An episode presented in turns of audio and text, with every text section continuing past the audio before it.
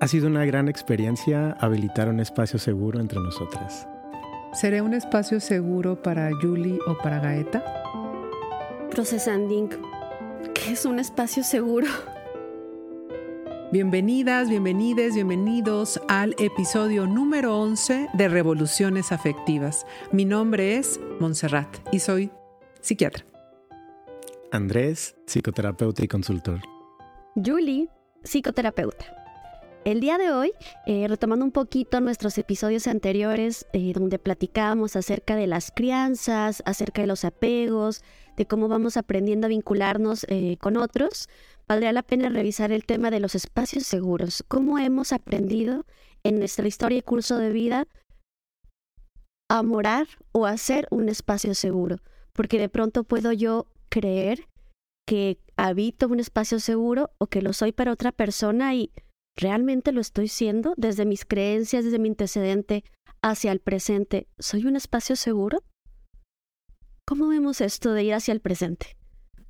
Un poco para pues ir colocando, ¿no? En, eh, cómo y por qué es que vamos habilitando o buscando lanzar estas propuestas de, espacios seguros, eh, pues creo que es central identificar y reconocer que aunque sea complejo, sea difícil, pues vivimos en sociedades que son conflictivas, que son violentas, convivimos en espacios sociales y comunitarios en donde hay violencia y agresiones y trabajamos y estudiamos en instituciones que son patriarcales. Entonces, eh, pareciera que la habilitación y, el agruparnos para crear estos espacios seguros, pues es una casi, casi necesidad, no para la sobrevivencia, sino para el buen vivir y para el bienestar. Ser un espacio seguro nos lleva a ser revolucionarios entonces y a reinterpretar esta idea de que un espacio seguro solo es algo físico, es algo material, sino ser un espacio seguro es un dinamismo en, la reciprocidad, eh, tiene que ver con un encuentro con, con la otra persona desde algo intuitivo, desde algo curioso, en donde yo puedo ser tal cual soy y donde la otra persona también puede ser tal cual es. Y entonces puedo decir que es como asentamos nuestro ser, podemos estar en el mundo. Y eh, no sé qué piensan, pero eh, es importante esta reciprocidad donde se van forjando vínculos de confianza, de amor, de respeto, de escuchas y algo que eh, Gaeta nos has compartido como el compartir nuestras historias, acuerparnos. Sí, sabes que con, con esto que, que enuncias del acuerpamiento me parece pues un elemento clave para la habilitación de estos espacios seguros eh, entendiendo, como bien lo mencionas, Monse, que no son espacios dados, no es que llegamos a una habitación, a una institución y ahí está el espacio seguro, ¿no? Somos las personas que al momento de escucharnos, y ahí viene la propuesta de acuerpar, o sea, realmente escucho tu historia, escucho tu narración, escucho tus emociones y permito que impacten en mi vida, en mi cuerpo, que, que, que pueda yo conectar con esa emoción, ¿no? Y desde ahí justamente vamos permitiendo en este dinamismo, como bien mencionabas, ¿no? La habilitación de los espacios seguros, ¿no? E ir partiendo de, lo que hay ese día, de lo que sentimos en ese entonces, ¿no? De las personas que nos sumamos a la conversación, ¿no? Y de ahí descubriendo descubriendo. Me gusta esto porque ahorita que decías la palabra de conectar, eh, a veces me pasa y en acompañamientos he ido descubriendo esto, cuando nos vinculamos es a través de estas conexiones mágicas, ¿no? De, ah, me siento tan conectada contigo, contigo, y es como si fuera algo tan energético que olvidamos que es dinámico, que es algo que se transforma, y pues para ser espacios seguros tienen que ser dinámicos, ¿no? Y las conexiones eh, se van nutriendo, se van creando y se van transformando y buscando como cómo me puedo sentir en un espacio seguro, pues creo que es con esta aceptación incondicional de que en un espacio que no tiene que ser físico, como lo hemos dicho, es un espacio energético, emocional, pues el permiso de que tú seas quien eres y el permiso de que yo pueda ser quien soy,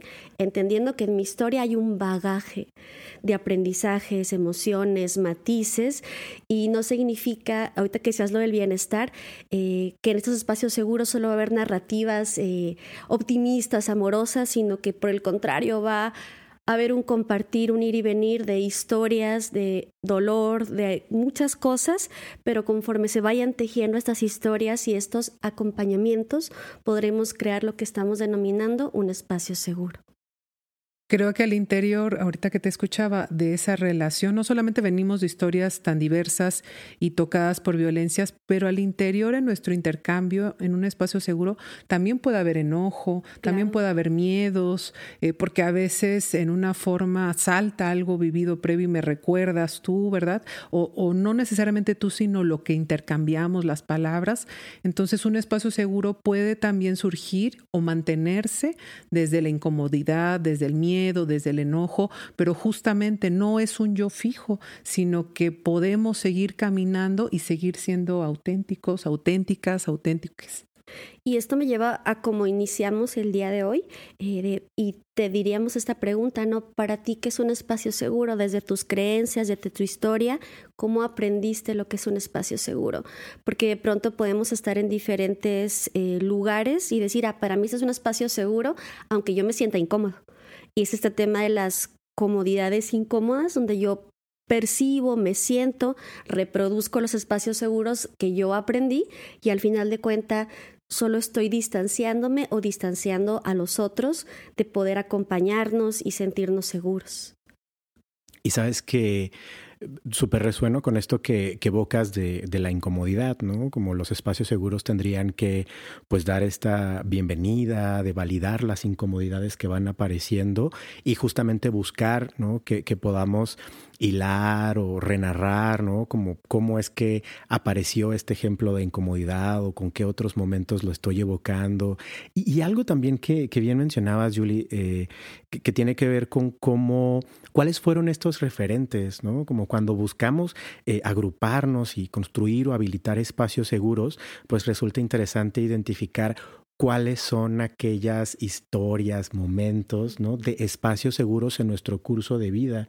Y un poco acá les comparto eh, en, mi experiencia, en este cruce de lo que me gusta hacer en el acompañamiento entre varones, ¿no? Y cómo vamos construyendo estos espacios para evocar nuestras emociones y cómo en mi experiencia de vida yo logré estar en espacios de, de seguridad justo desde mi curso de vida, eh, evoqué a mis abuelas. Y justamente en, este, en esta renarración de mis infancias, ¿no? Logré ponerle nombre ya de adulto de, wow, en aquellos veranos en los que yo estuve acompañado y cuidado por mis abuelas, ahí fue en donde yo tuve un espacio seguro para hacer, para expresar, para jugar, ¿no? Y me, pareció algo muy bonito, ¿no? Con cómo, pues desde esta conexión con las ancestras y el linaje, ¿no? Con cómo de una u otra forma, simbólicamente, está este referente que tuve con ellas para habilitar estos otros espacios seguros con otras personas. Ahorita escucharte, yo también recordé, pero más bien diferente, porque eh, las vacaciones era estar con una de mis abuelas y más bien mi abuela era un discurso desde no confíes, ten cuidado, te pueden dañar, ¿no? O sea, eh, incluso era como, pues en este issue ella con, con, mi abuelo que estaban separados es, mira, este, ve cómo es él, ¿no? Y, y creo que cómo se cambió tanto la forma en que yo me vinculé con mi abuelo de tan repetitivo que fue. Y, y eh, por eso decía al inicio que un eh, espacio seguro, pues sí tiene que ver con que uno eh, tenga una apertura al encuentro, porque desde la vivencia, pues yo, era una persona como un poco más cerrada, rígida, desconfiada, y en esta sensibilidad que, también uno tiene, o yo considero que tengo, como me anticipaba o hasta podía hacer un, un prejuicio de, de, que a veces había una confirmación, ¿no? De, ah, es que esa persona es así, y mejor me cierro. Yo creo que algo muy bonito que, que, tal vez les he compartido es que Chihuahua y las personas con las que me vinculé cambiaron me, el espacio territorial, pero también las personas de ese espacio y, eh, me hicieron moverme. Ya había estado como moviéndome pues a lo largo de los años, pero creo que fue un turning point, Chihuahua para mí y para revincularme en una nueva forma con mujeres, con hombres, a nivel generacional también con otras mujeres, ¿no? Personas mayores o más jóvenes. Entonces, pues creo que con esto es que al hablar y tal vez estamos diciendo como muchos elementos que parecieran técnicos, teóricos o históricos, es que todos tenemos como un camino donde puede ser difícil reconocer un espacio seguro, pero bueno, les queremos dejar algunos elementos de reflexión para que pues empecemos a preguntarnos y a preguntar eh, con quién nos estamos vinculando ahorita. Y con estos dos matices, ¿no? Como de, de este lugar donde había eh, disponibilidad, acá donde me enseñaron como esta parte de guárdate. Eh, creo que un espacio seguro es un lugar eh, invisible donde hay una puerta de amor que se permite ser abierta, donde podemos hablar de lo silenciado. Creo que cuando estamos en espacios seguros puedes hablar de lo que no hablas y está bien.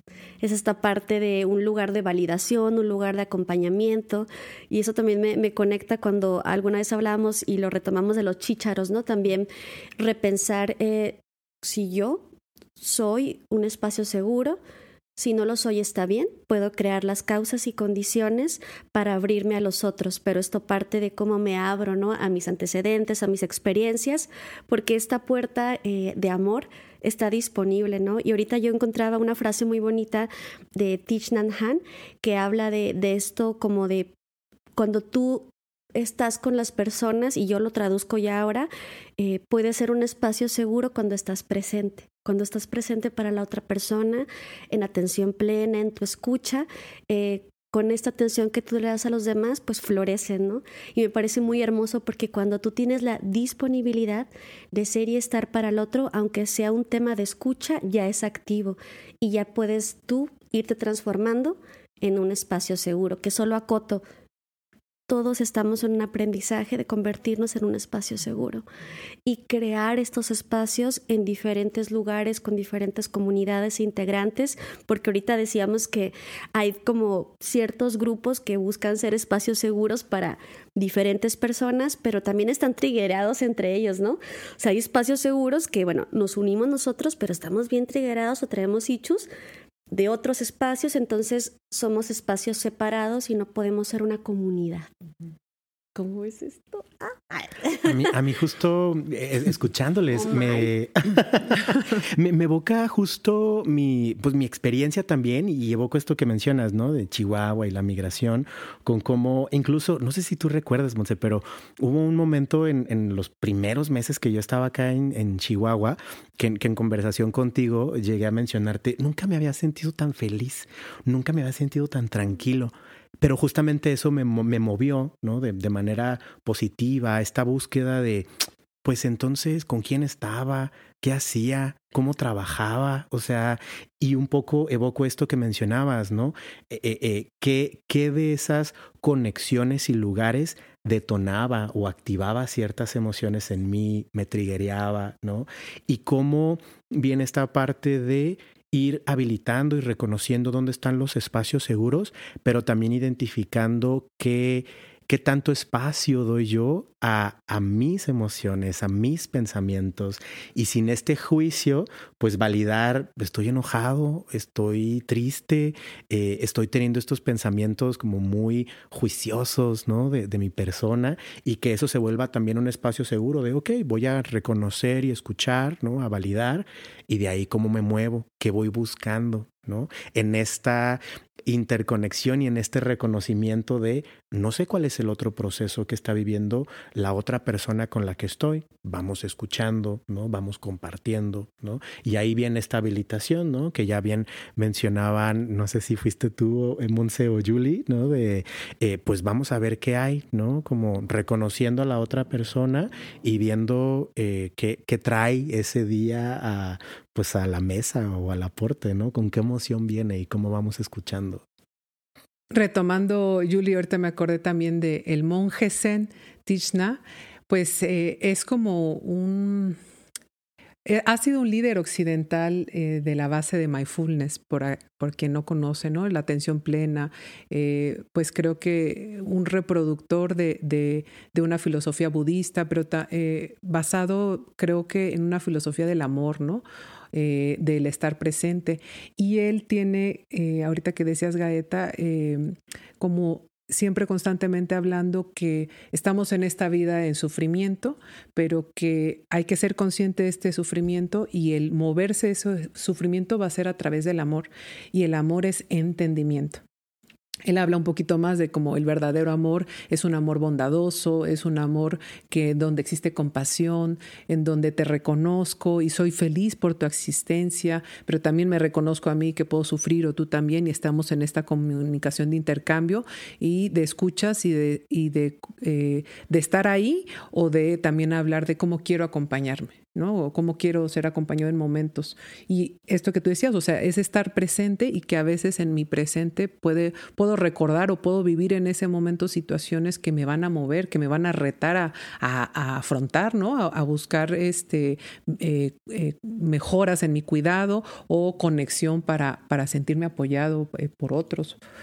O, creo que es un gran reto también quienes migramos, porque pues somos un México, pero somos un México multicultural, entonces si hablábamos de que traemos crianzas diferentes, pues vamos a territorios donde hay eh, pues eh, como órdenes sociales muy diferentes de donde venimos y hay quienes hemos migrado muchísimas veces a diferentes espacios. Y creo que de alguna forma te da apertura, pero también te da una forma de voy sola, ¿no? Y me tengo que cuidar porque hay, hay riesgos, eh, pero creo que estar atentos a esos riesgos no tendría que llevarnos a estar en un estado de alerta continuo, que ese es el riesgo, si se fijan a veces de, de no permanecer en un espacio seguro, eh, de, de, no hacer sostenible un espacio seguro, el estado de estar hiperalerta. Eh, creo que todo este tema también hablamos de salud mental, ¿no? Si, si uno tiene ansiedad, depresión, tendrá un riesgo, pero no quiere decir que ahí nos estacionamos en, en, ser un, un, síntoma, ¿no? Sino afortunadamente se curan, ¿no? Y eh, algo que también me gustaría agregar que escuchándoles, desde un lenguaje de la eh, neurodivergencia, se habla mucho más para, para personas del espectro autista como han tenido que enmascararse dejar de ser ellos para pertenecer, porque eh, la forma y la conectividad del cerebro es bien diferente en las personas con el espectro autista y aún no abrimos diálogos eh, donde hay una inclusión y una comprensión de esa diversidad. Y muy frecuentemente tal vez puedo decir que eh, pueden ser o puede ser la comunidad que más enmascaramiento puede haber de quiénes son, ¿no? Porque no hay una comprensión que se necesita hacer ciertos movimientos, ¿no? Para autorregularse, que hay mucha ansiedad por, por no entenderlo literal, ¿no? Eh, entre otras cosas, pero creo que el espacio seguro nos invita a desaprender el enmascaramiento, a la simulación, que cada uno traemos una máscara, ¿verdad? Pero justo el espacio seguro es, ya no la necesito. ¡Oh, qué bonito!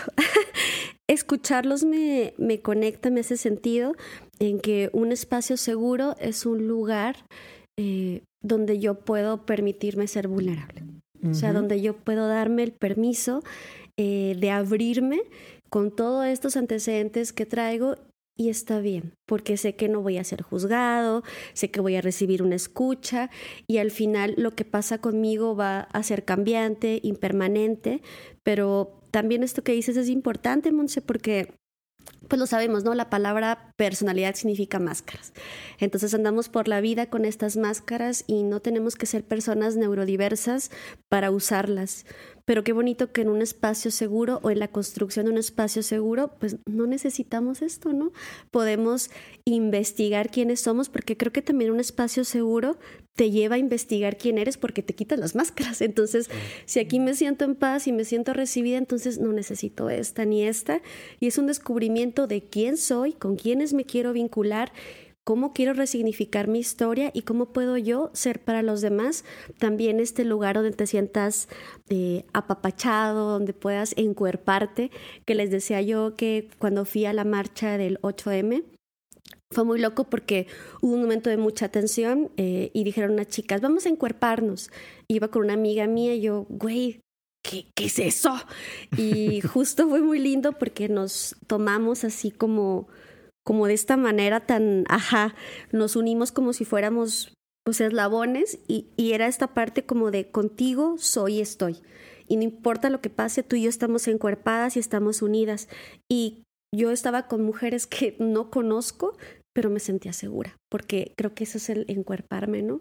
Saber que también de alguna manera físicamente, desde cómo me paro, desde cómo te veo, desde cómo recibo lo que tú me dices, pues también desde ahí estoy creando causas y condiciones para hacer un espacio seguro.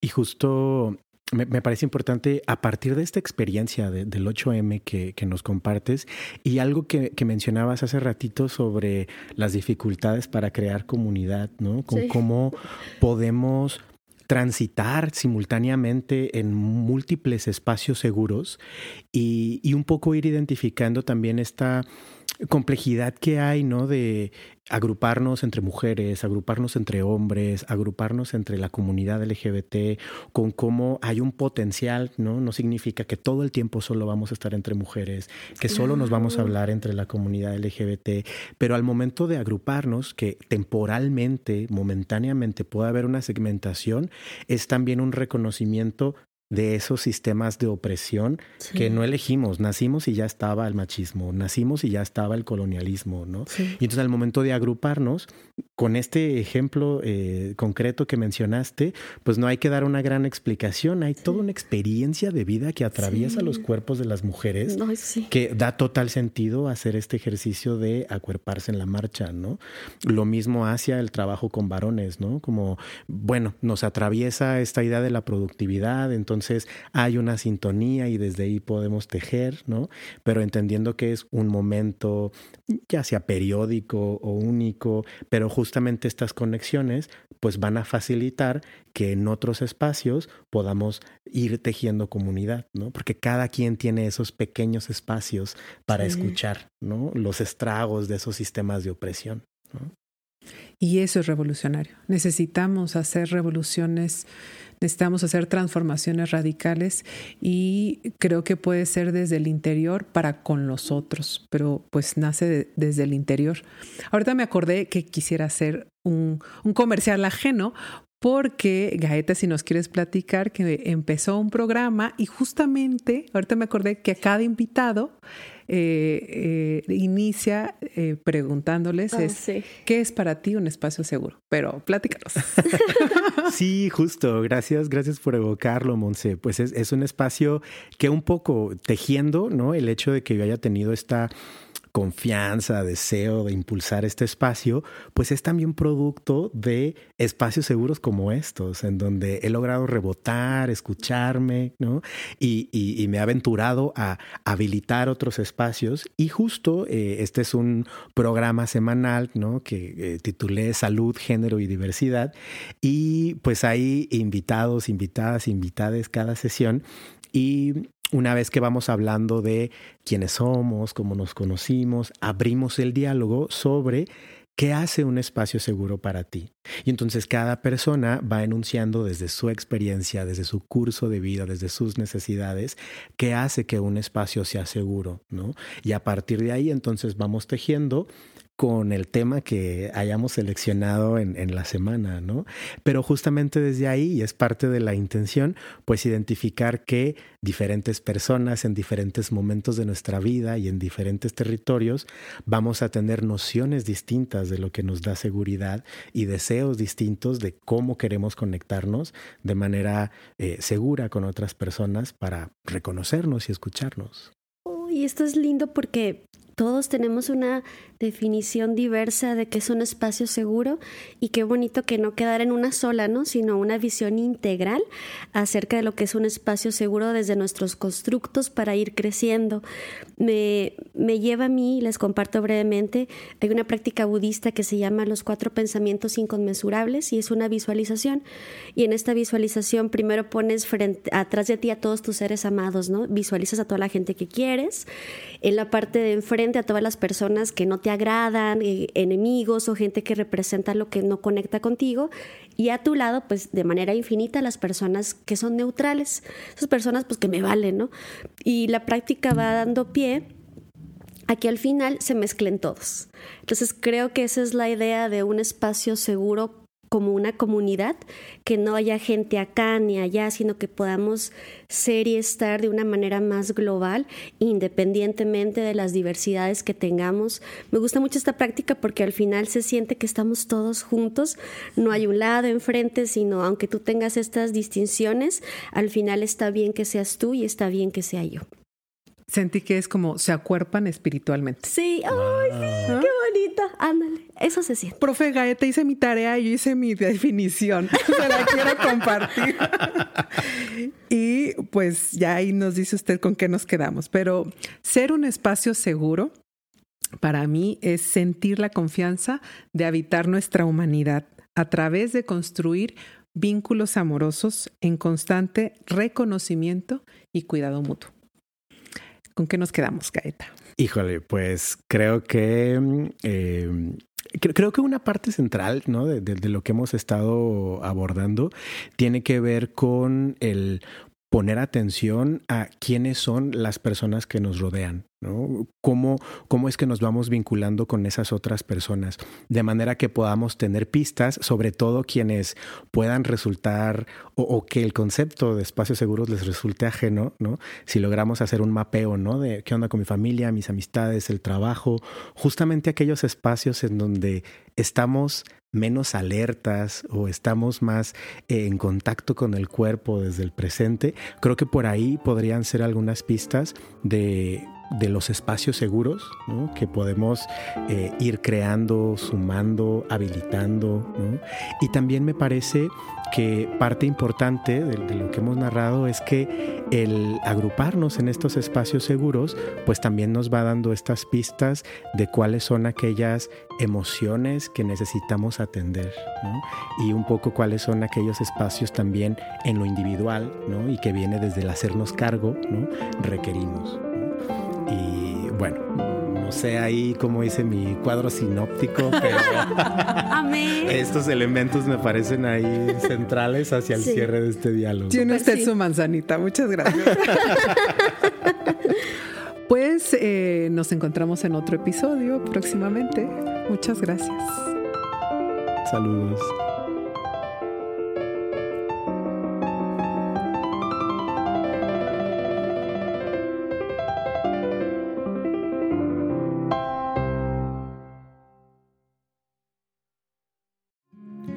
A lo largo de nuestra vida, el cerebro y nuestra mente pueden necesitar atención y cuidado profesional. No olvides que psiquiatras y psicoterapeutas están contigo para brindarte esa ayuda. Cuando enfrentamos momentos difíciles y queremos apoyar a alguien, recordemos los primeros pasos, escuchar, dialogar y conectar. Gracias por ser parte de este espacio seguro. Si encuentras valor en este episodio, no dudes en compartirlo. Recuerda que las revoluciones son transformadoras y desde la escucha podemos sostenerlas. Conecta y comparte con nosotros en Instagram o en donde escuches tus podcasts favoritos. Solo búscanos como Revoluciones Afectivas.